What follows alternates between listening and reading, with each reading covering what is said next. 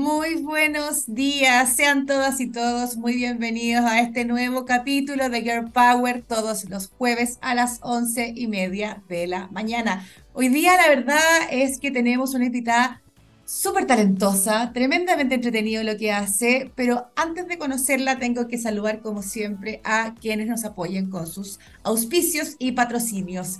Para eso agradezco como siempre a AES Chile y RWE, que son nuestros Platinum Sponsor, al Ministerio de Energía, por supuesto, que nos patrocina, y a Pollux Comunicaciones, la agencia que hace posible este programa todas las semanas. Bueno, volvemos entonces, ahora sí vamos a, conocerla. Eh, ustedes ya saben, quienes nos siguen, que este es un espacio donde conocemos a las mujeres protagonistas de la transición energética y de la industria de la sustentabilidad en general.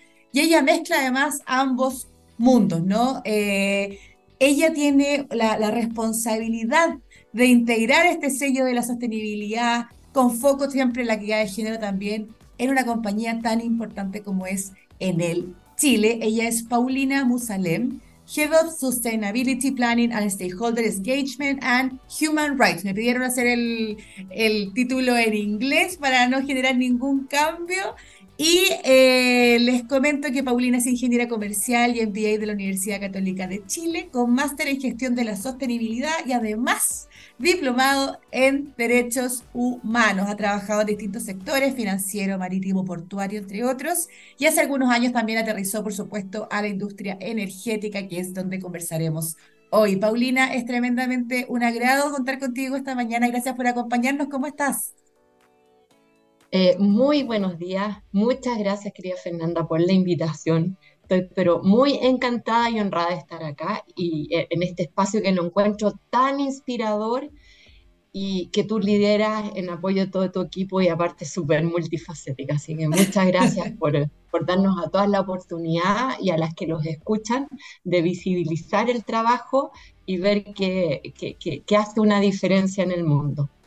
Me encanta, me encanta que nos acompañe y que tenga esa visión, porque también es parte de lo que nosotros queremos hacer, ¿no? Eh, muchas de, estas líderes que están en distintas áreas, no solo energética, que es la que nos convoca hoy, pero eh, no necesariamente tienen estas inspiraciones femeninas, sino que vienen más bien de, inspiraciones masculinas. Entonces, qué importante es poder conocer a, a, mujeres como tú, por ejemplo, y como todas aquellas Girl Power que han pasado y que pasarán por este programa.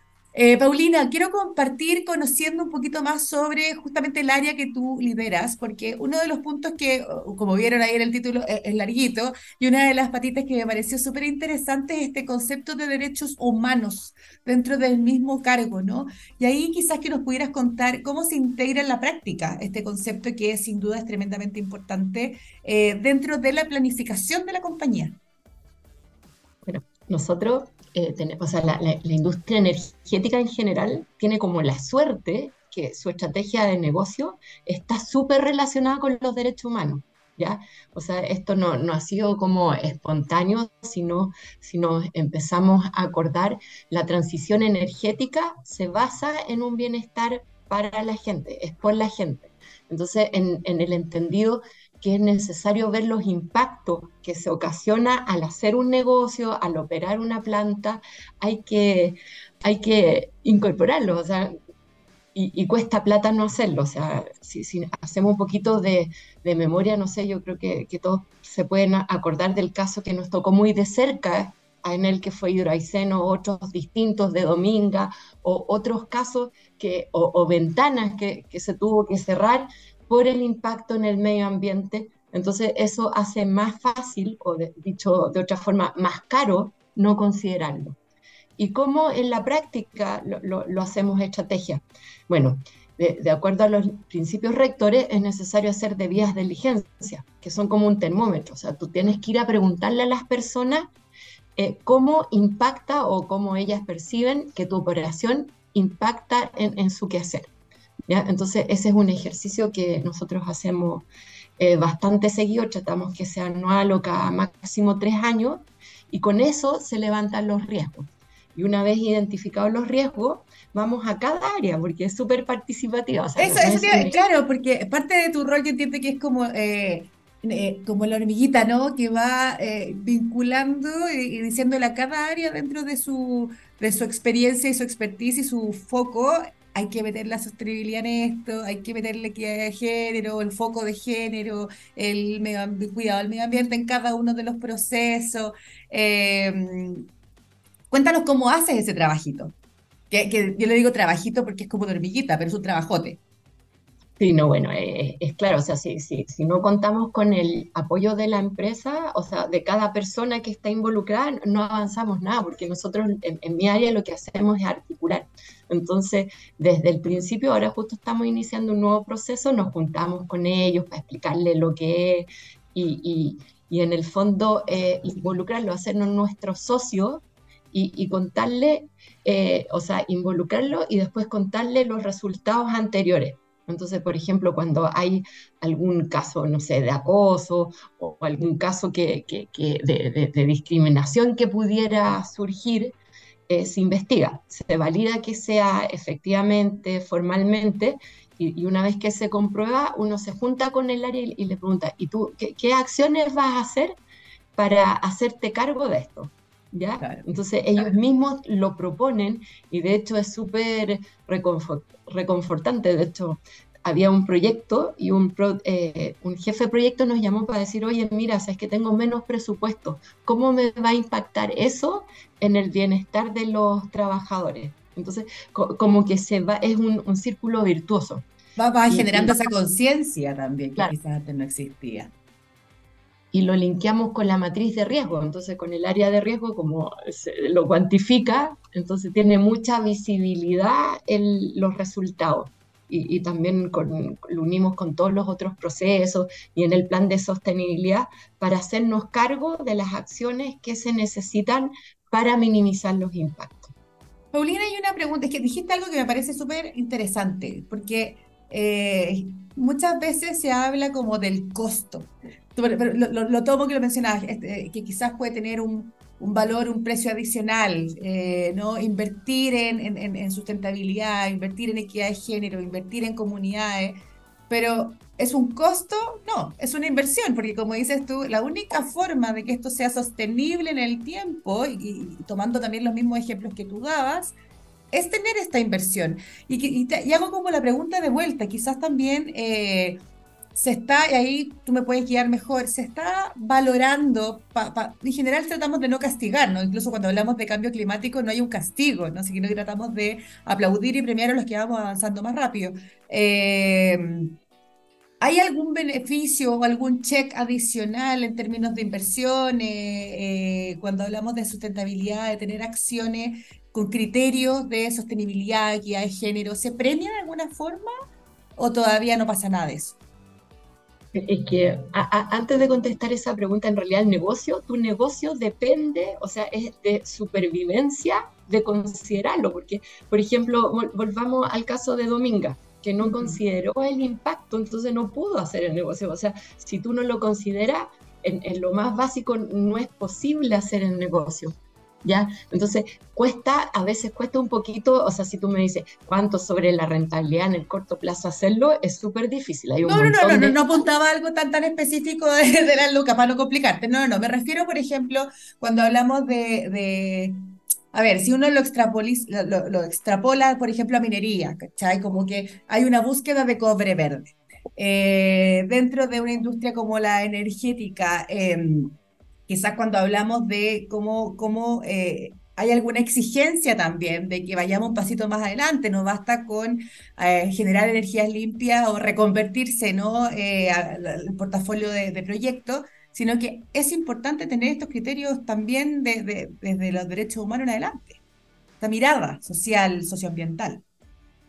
No, de todas maneras, o sea, porque es como un desde, o sea, porque ya la, no sé, los mercados asumen que todos generan energía, pero el cómo tú lo generas, cómo te haces cargo de esos impactos es lo que hace la diferencia. O sea, si tú ofreces un, producto, digamos, o un servicio que tiene menor impacto en tu comunidad, que consideran mujeres. Entonces, el cómo tú lo haces ahora es lo que te diferencia. El, el, el qué hace ya, ya, todos asumen que tú, tú tienes el expertise técnico. Exacto. Pero hay, hay, que hacerse responsable en la forma de operar, ya el, cómo es lo, más importante. Y por ejemplo, bueno, en Chile eh, somos un mercado súper dependiente de las exportaciones. Entonces, afortunadamente, los mercados de destino, especialmente la minería que, tú lo mencionabas, te exige, o sea, te, te hacen debida diligencia si tú quieres, por ejemplo, conseguirte o postular a estos financiamientos del BID, vienen acá y, te preguntan, a ver, cuáles son sus impactos sociales. desde mi rol, por ejemplo, me relaciono con los analistas de sostenibilidad, que son eh, eh, agencias calificadoras, y te ponen estrellitas. Entonces de repente ah. me consulta, oye, ¿y qué estás haciendo tú respecto a este proyecto? Genial. Aquí estoy, Paulina. Te me perdiste un ratito, pero aquí estoy, aquí estoy. Vi, tu cara de te perdí.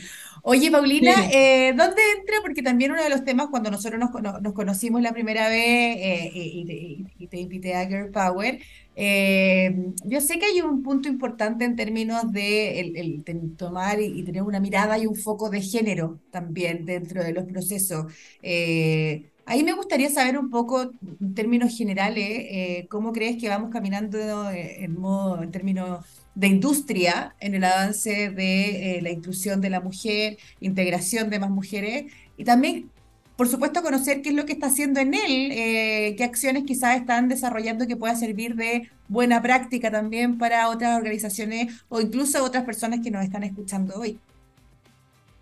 Sí, buena la pregunta porque antes de, espacio, estaba revisando las estadísticas que teníamos de, participación y por ejemplo en el 2017, bueno, en el caso en el, el, porcentaje que tenía era un 21%.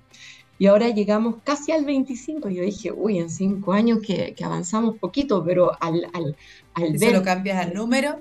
¿De cuánta gente claro, son? No, pero, pero comparado con el mundo, o sea, que, que eh, eh, o el nivel país, eh, encontré que estábamos súper bien. O sea, el avance es, lentito, pero, pero es sostenido.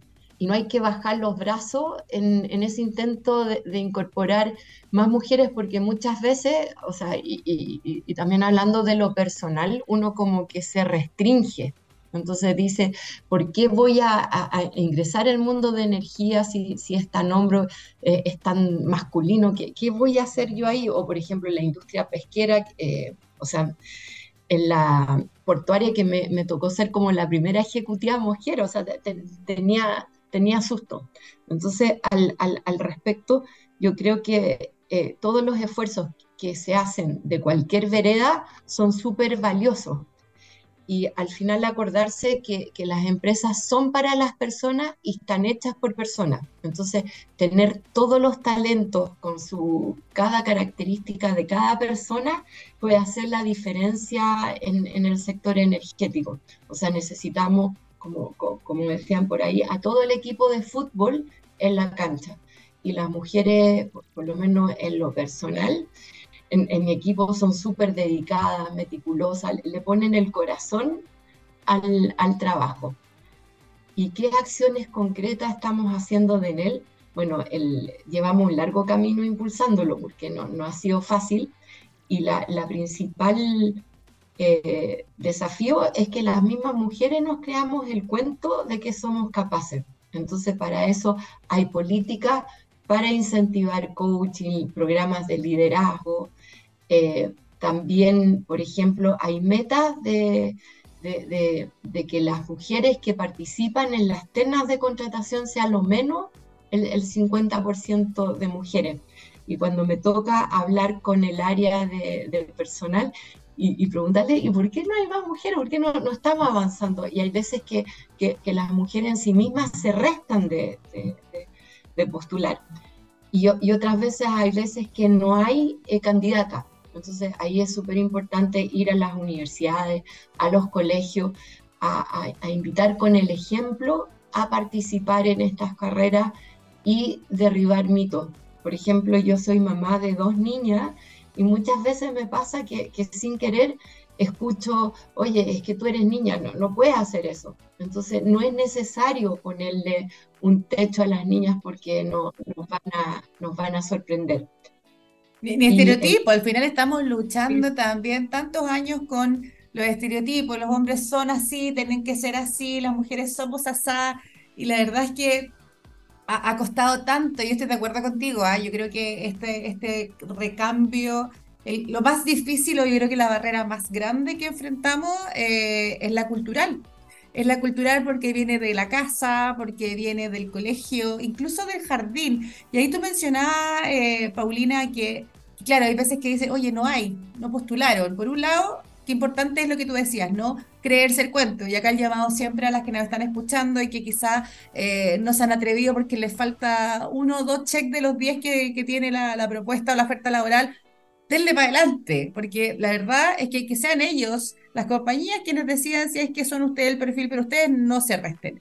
Y lo segundo, Paulina, ahí que si quería profundizar un poquito contigo, tú mencionabas el tema de tus niñitas, eh, cuando no encuentran o no postulan, hacer este trabajo más de acercamiento también quizás con otro, con establecimientos educacionales, universidades. Eh, ¿ustedes lo hacen como en él? De hecho, de hecho hay una campaña súper bonita que fue la, semana pasada en, en Quintero, en que hay un programa que busca fomentar o incentivar la participación en carreras STEM y tenía foco, o sea, era para todos los estudiantes, para, para todos los, los colegios de la región, pero además tenía un foco de género. Y también, por ejemplo, hay programas en que las colegas que, que son ingenieras vuelven a sus colegios y, y cuentan su, sus experiencias eh, de cómo ha sido su, su mundo laboral. Y, y, de hecho, la, próxima semana, sí, de hecho fue súper divertido porque hace como dos semanas a mi marido le pidieron que en el colegio fuera a hablar al, al curso de una de mis niñitas acerca de, de su trabajo. Y yo le dije, ¿y por qué no voy yo? Así que le, le, le quité su podio y voy a ir yo a hablar. bueno. Bueno, eso es empoderamiento, pues, Paulina. Quizás hace algunos años eh, uno hubiera dejado nomás, pero o, o da vergüenza o, o no se siente de repente que lo que uno hace tiene el mérito o el valor que efectivamente tiene, ¿no? Y yo creo que eso, eso traspasarlo también a quienes nos están escuchando hoy es, maravilloso. Eh, mirándolo a nivel de, de, de- de negocio también, ¿no? Eh, ONU Mujeres lo decía mucho eh, con, con su campaña Win-Win, tener más mujeres es un buen negocio. Eh, ¿tú crees que, que te- que tener una compañía o desarrollar las organizaciones con foco de género es quizás un driver también a nivel de desarrollo? y de, de todas maneras es un driver porque eh, basta ver, no sé, la- la- las discusiones o, o- o el mismo hecho que yo te decía de, de este proyecto, de cómo idear un proyecto con enfoque de género. O sea, eh, primero, eh, siempre, o sea, por ejemplo, en mi equipo, antes tenía un equipo de puros hombres, eh, por alguna razón, no lo sé. Y empecé a, a- a incorporar mujeres y, y como que la calidad de la información empezó a mejorar y me empezaron a llegar otras ideas que, que antes no, no tenía, ¿ya? Entonces como que se complementan eh, los talentos, porque quizá un, hombre, no sé, pues puede ser más simplista, va directo al grano y, la mujer, oye, pero consideremos esto, seamos más inclusivos, es más, es más participativo, hay innovación, o de hecho, eh, me acuerdo patente que, no en este trabajo, en otro que tenía en la empresa portuaria, que, que me tenían como de niña símbolo, porque en el fondo iba como a exponer el, plan que queríamos hacer y, al darle otra mirada o al hacerlo más humano o cómo impactaba la, la vida de los portuarios, tenía una me- mejor recepción, porque uno incorpora más, cosas o, otros indicadores que eh, para algunas personas no son tan evidentes. Claro. Y, en eso mismo también, eh, de cómo traspasar este conocimiento, esta información, eh, cuando uno está en una compañía y que, tiene, eh, por ejemplo, todos estos temas de sustentabilidad súper en el ADN, trabajan con foco de género, pero en una industria como la energética, uno tiene eh, muchísimas otras áreas, ¿no? Como si uno desarrolla un proyecto, tienes el contratista, subcontratista uno 2 3 4 7 Eh, ¿cómo se puede traspasar, o si ustedes también, cómo lo están proyectando, el traspasar es- esta, esta experiencia y estos estándares que se están buscando como compañía? con aquellas organizaciones o aquellos proveedores que, que trabajan para y con ustedes. Debe ser un desafío importante ahí. Sí, no, sí, en, realidad sí, sí, un desafío especialmente en empresas más chicas. Entonces, la, la compañía en él, eh, por ejemplo, si alguien quiere trabajar con nosotros, tiene que suscribir nuestra, nuestras políticas de derechos humanos, de, de código ético, de no discriminación. Y algunas prácticas que ha sido súper exitoso es que como el, el, modelo de licitación, o sea, para ser proveedor de Enel, hay, además de estar, eh, o sea, de, hacerse parte de nuestras políticas, eh, por ejemplo, los calificamos, o sea, se, se, evalúa cómo va la equidad de género y se les ofrece un premio un eh, puntaje. por, claro, un puntaje mayor que, que le da más posibilidad de, de, de, calificarse si, por ejemplo, escogiera tener tantas mujeres en su proyecto. O sea, hay como una biblioteca de indicadores y uno de ellos podría ser ese. Ahora estamos yendo además para algunos como requisitos mínimos, o sea, que, que, están pasando a ser obligatorios. Al, principio eh, se favorecía, pero la idea es que sean, sean obligatorios según el tamaño de, del proveedor, porque igual es hay algunos que es difícil, o sea, sobre todo derecho humano, una pequeña pyme, uno no, le puede exigir muchas cosas, pero si es un, proveedor más importante, ahí uno puede echar por un lado a exigir y, por otro lado a favorecer.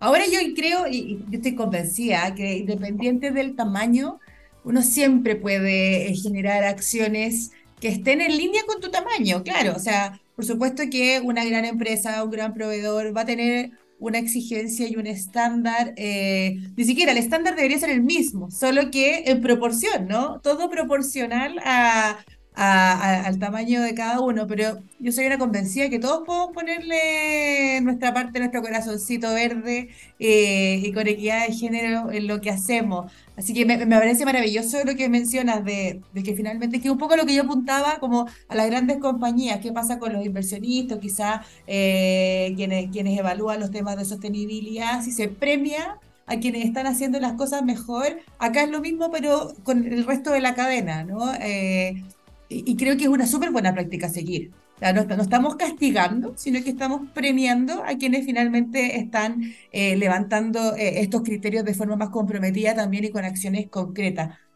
Paulina, nos quedan unos últimos minutitos, pero no, no quiero dejar de, conocer un poquito más eh, un tema que me gusta mucho porque que son estos, todos estos grupos que, que aglomeran mujeres muy, muy power y eh, yo sé que tú a comienzo de año eh, fuiste elegida una de las embajadoras de esta iniciativa que se llama Equality in Energy Transition, que entiendo que lo lidera el Ministerio de Energía, pero ahí tú me puedes guiar mejor eh, para que nos cuentes justamente de qué se trata, quiénes son quienes lideran este proyecto y cuál es tu rol de embajadora. La semana pasada estuvimos con Jocelyn Black, que también es embajadora, así que algo nos contó, pero pero nos fue a la colita, entonces nos quedó poco tiempo. Ahora profundizamos contigo, Paulina, qué significa ser embajadora de esta iniciativa y qué es lo que busca en Chile.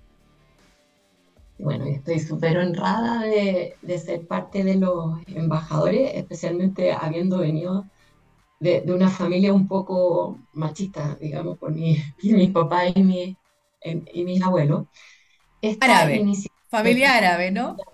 Sí, sí, o sea, eh, siendo la, primera mujer profesional de, mi familia directa, así que estoy pero demasiado honrada con, este, pues, eh, con, esta posición y también siento el, peso de inspirar, que es uno de los, de los motores de esta iniciativa. Pero, pero antes de ir a eso, bueno, es, es una iniciativa que participamos a través del Ministerio de Energía, que es un país miembro de esta intergubernamental que participa desde el 2018. ¿ya? Hay alrededor de como 13, 13 países, incluida la Unión Europea, entonces es un, gran avance para Chile. Es una red grande. Sí, sí. Y busca acelerar la igualdad de género y de diversidad de las transiciones energéticas limpias y cerrar la brecha de género para el 2030. En Chile somos seis chilenos los que somos partes, hombres y mujeres, y lo que buscamos y, representamos al sector público, privado y la academia. Y, lo que, y nos unimos a 21 embajadores a nivel mundial. Y, y nosotros tenemos, bueno, la, la Jocelyn Super Power y con nuestros otros cuatro colegas queremos movilizar, inspirar y transmitir y fomentar eh, práctica para que haya más mujeres y, diversidad de género en, en, esta industria. Porque según el último estudio, solo el 23% a nivel eh, Chile son mujeres y si vamos escalando, cada vez eh, es menor la, la participación. Se reduce la cifra de forma bien fatal. Sí, sí. Y, y, también en, en, eso ayuda mucho el, el, el punto anterior, que cada vez más, eh, por ejemplo, la regulación de transparencia, el, el, hecho que las empresas tengan que reportar cuántas mujeres tienen en, en los distintos estamentos, está ayudando al, a que aumente el número, porque algo que no se mide no se gestiona. Entonces, al, al ser una exigencia de los inversionistas y de los mercados, está súper enlazado con esta con, esta iniciativa que en el fondo hace mejor empresa, mejor sector y, y hace un, un, país mejor, digamos. Ese, si no me equivoco, eh, eh, antes se llamaba, hace unos años atrás, C3, de Clean Energy Ministerial, ¿no? De ahí proviene esta iniciativa. Eh, pero sí, es lo mismo. Sí, sí, Clean Energy Education and Empowerment. Ah, sí. perfecto, C3, sí. Oye, Paulina, te felicito. Qué bueno, ya tenemos una segunda embajadora de esta iniciativa que ha pasado por Girl Power y hemos podido conocer un poquito más de lo que están haciendo. Eh, qué rico haberte conocido, no habíamos tenido la oportunidad de compartir antes eh, y la verdad es que me quedo con, con, con una parte que hablas, con una frase que diste de, de de lo importante de invertir en, en, lo que es sostenibilidad general, invertir en equidad de género, invertir en los territorios, invertir en sustentabilidad y en los ecosistemas, porque la verdad también es la única forma de que podamos ir avanzando y que logremos esta tan anhelada transición energética justa, ¿no? Tiene que ser justa, si no, la verdad es que no, no estamos haciendo lo que, lo que se necesita, que es esta energía para y por la gente, que también tú lo mencionabas, eh, que me gustó mucho.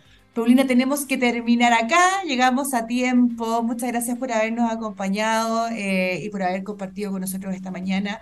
Agradecemos, por supuesto, nuevamente a nuestros auspiciadores que nos acompañan esta, esta nueva temporada, RWE y AES Chile, también al Ministerio de Energía que nos patrocina y a Pueblos Comunicaciones que hace posible este programa toda la semana. Nos vemos entonces el próximo jueves a las once y media, como siempre las y los esperamos que estén muy bien. Somos Pollux, somos Girl Power. Nos vemos. Que estén muy bien. Chao, chao, chao, Paulina.